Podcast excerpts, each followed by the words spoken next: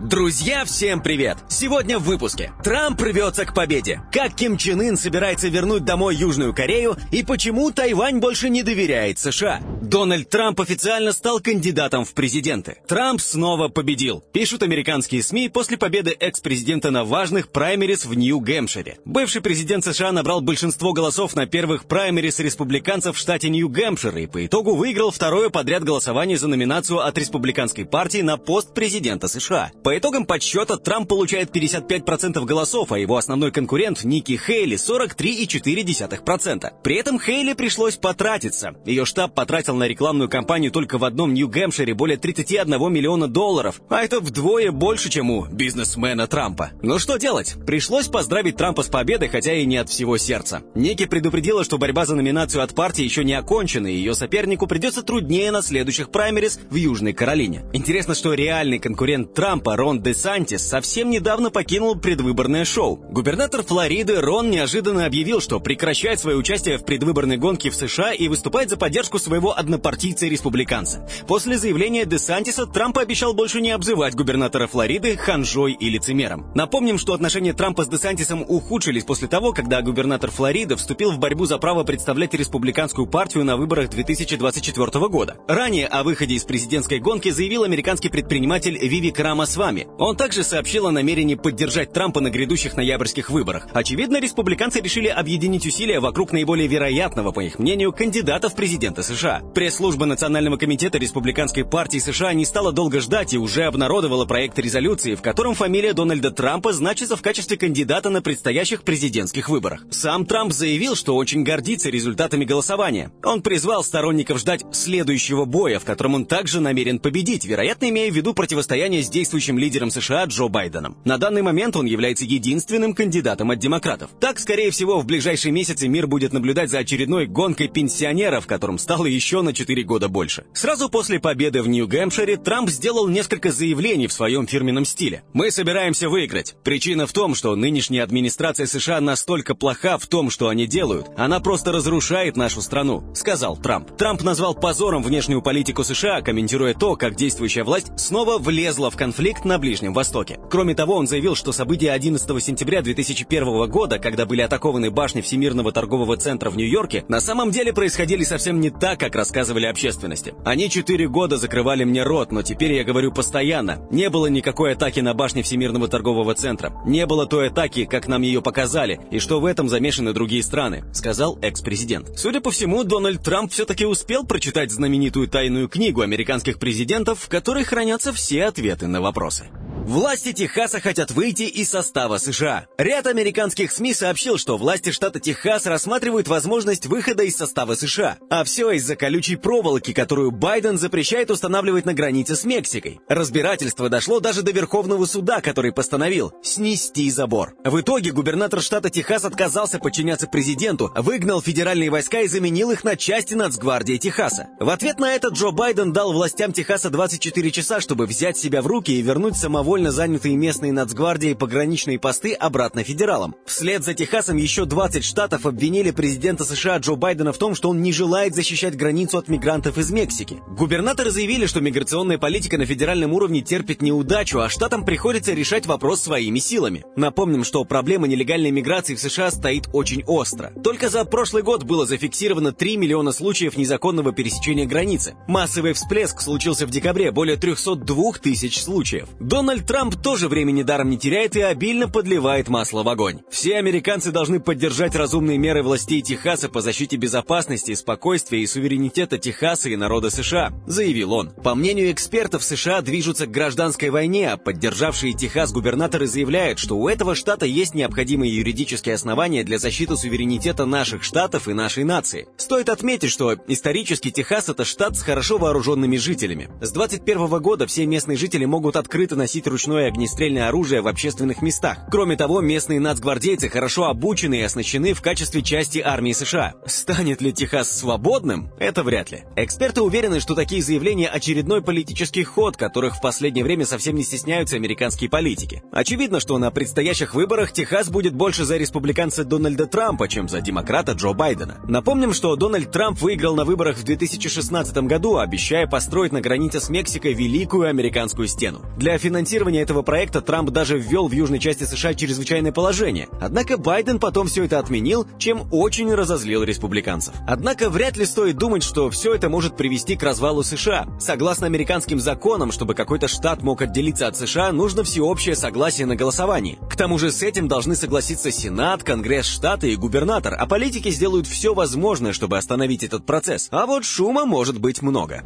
Главы МИДов стран ЕС поддержали налог на прибыль от российских замороженных активов. Уже больше года ЕС пытается придумать, что делать с конфискованными российскими деньгами. С одной стороны, очень хотелось бы оставить их себе. С другой, мешает тот факт, что законодательного механизма конфискации нет. Страны никак не могут прийти к общему мнению. Например, Германия выступает против конфискации российских активов по юридическим соображениям, а Европейский Центральный банк боится, что это может навредить евро. На этой неделе стало известно, что ЕС пока не решается на конфискацию. А вот идея ввести налог на прибыль от замороженных активов России на данном этапе вполне подходит и несет меньше рисков. Согласно последним данным, прямые инвестиции стран ЕС, Большой Семерки, Австралии и Швейцарии в российскую экономику составляют 288 миллиардов долларов. Сейчас эта сумма выросла из-за перевода средств недружественных резидентов на счета типа С после введения ограничений на вывод капитала из России. А МИД России ранее уже предупреждал, что Москва может применить аналогичные меры в ответ. Однако введение налога на непредвиденные доходы тоже не быстрый процесс. Согласно плану ЕС, сначала придется определить, к каким замороженным средствам будет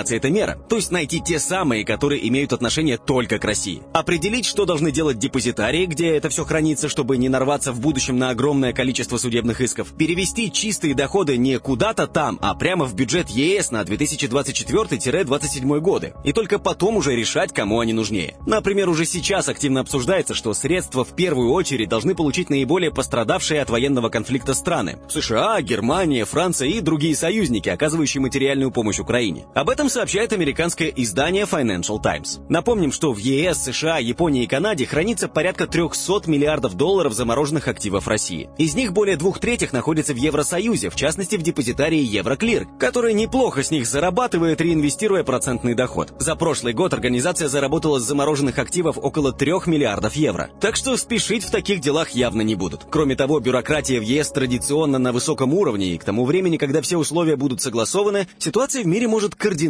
поменяться. Тайвань больше не верит Америке, а КНДР готовится к войне. Все больше людей на Тайване не верят в помощь США в случае войны с Китаем, пишет Нью-Йорк Таймс. Недавние опросы на Тайване говорят, что только 34% считают Соединенные Штаты страной, заслуживающей доверия. А ведь еще в 2021 году уверенных в поддержке союзников было 45%. По словам издания, люди видят, как Вашингтон зашел в тупик в вопросе военной помощи Украине и Израилю и пытаются понять, что Соединенные Штаты на самом деле сделают для Тайваня в случае кризиса. Они уверены, что их союзнику не хватит сил или интереса, чтобы защищать их от Пекина. Тайваньцы говорят, что чувствуют себя пассажирами, которых водитель может отвезти по нужному адресу, а может и отказаться. И их можно понять. В 1971 году на Тайване находилось около 9 тысяч американских солдат, и был подписан договор, который обещал им, что Соединенные Штаты будут защищать Тайвань, что бы ни случилось. И многим казалось, что так будет всегда. Однако обещать не значит сделать. Американские войска быстро исчезли, как только США установили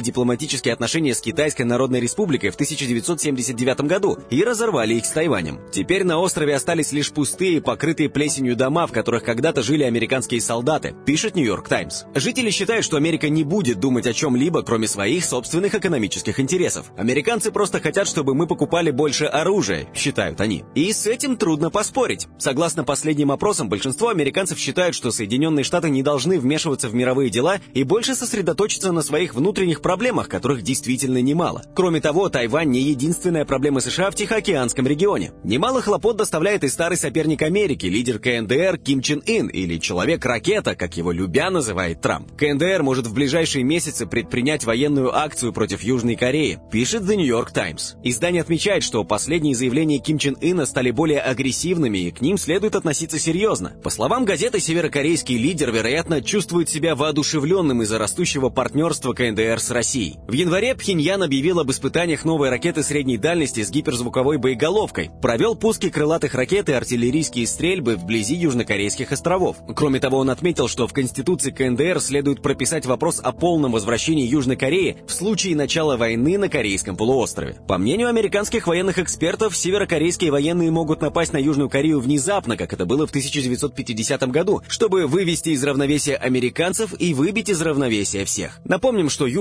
Корея – партнер США, который надеется на американскую поддержку. Там есть американские базы и много американских инвесторов. Кроме того, Северная Корея гораздо сильнее в военном плане, а значит США придется решать еще одну мировую проблему. А теперь давайте посмотрим, что там в России. Что происходит?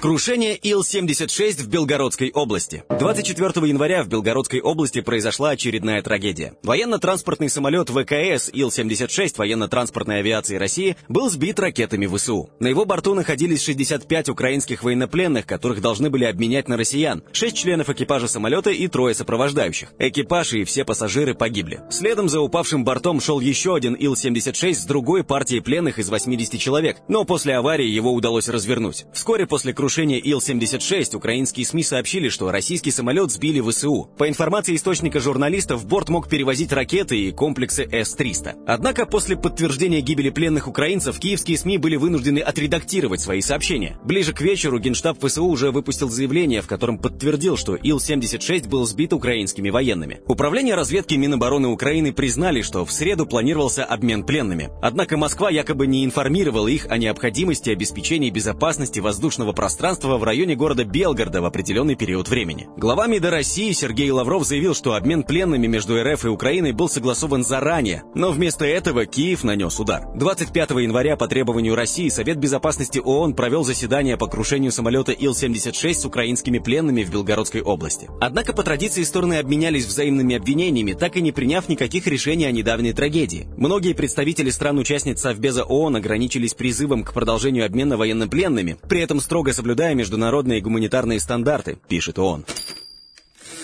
Экспорт китайских авто в Россию вырос более чем в 7 раз. По данным Таможенного управления Китая, в 2023 году страна увеличила экспорт пассажирских автомобилей в Россию до 11,5 миллиардов долларов по сравнению с 1,6 миллиарда в 2022 году. Сегодня Россия стала главным рынком сбыта для Китая. Она получила 841 тысячу транспортных средств за 11 месяцев 2023 года, включая легковые автомобили, грузовики и автобусы. Поставки китайских электрокаров выросли в 5 раз. За 2023 2023 год продажи составили 262 миллиона долларов по сравнению с 53 миллионами годом ранее. The Wall Street Journal уже назвала Китай крупнейшим экспортером машин в мире в 2023 году из-за рекордного спроса в России. Издание отметило, что Пекин уверенно обошел Японию. В 2023 году объем китайского автоэкспорта превысил японский почти на 1 миллион транспортных средств. Apple выплатила штраф России. Американский IT-гигант, капитализация которого равна почти 3 триллионам долларов, заплатил в бюджет России 1,1 миллиард рублей штрафа. Напомним, что компания была признана нарушителем антимонопольного законодательства в России еще летом 2022 года. Причиной стали жесткие ограничения для разработчиков приложений, установленные компанией в маркетплейсе App Store. Apple запрещала разработчикам iOS-приложений сообщать клиентам внутри приложения о возможности оплаты покупок за пределами App Store и использовать альтернативные способы оплаты. Видимо, это тот самый случай, когда деньги побеждают все остальное, а бизнес гораздо важнее любых санкций и ограничений. Факт оплаты столь значимой суммы говорит о том, что компании Apple интересен российский рынок, и она планирует на нем работать и дальше. Госдума приняла в первом чтении закон о конфискации имущества за фейки об армии. Сообщается, что документ содержит механизм изъятия денег, ценностей и другого имущества за фейки о российской армии, а также если оно, имущество, используется для финансирования преступлений и другой деятельности, направленной против государственной безопасности. Государство будет решать, на что пойдут деньги с конфискованного за распространение фейков ОВС РФ имущества после принятия соответствующего закона. В частности, эти деньги можно направлять на поддержку военнослужащих и их семей, заявил депутат депутат Госдумы Александр Ющенко. Однако многие юристы заявляют о появлении высоких рисков для тех, кто открыто высказывает другое мнение. Это может серьезно ухудшить положение не только инакомыслящих, но и членов их семей, которые не имеют к этому отношения. Напомним, что почти за два года было возбуждено 273 уголовных дела о фейках про армию. Из них в суд направлено 134, их фигурантами стали 136 человек. Так что хорошей эту новость вряд ли можно назвать. А на этом все.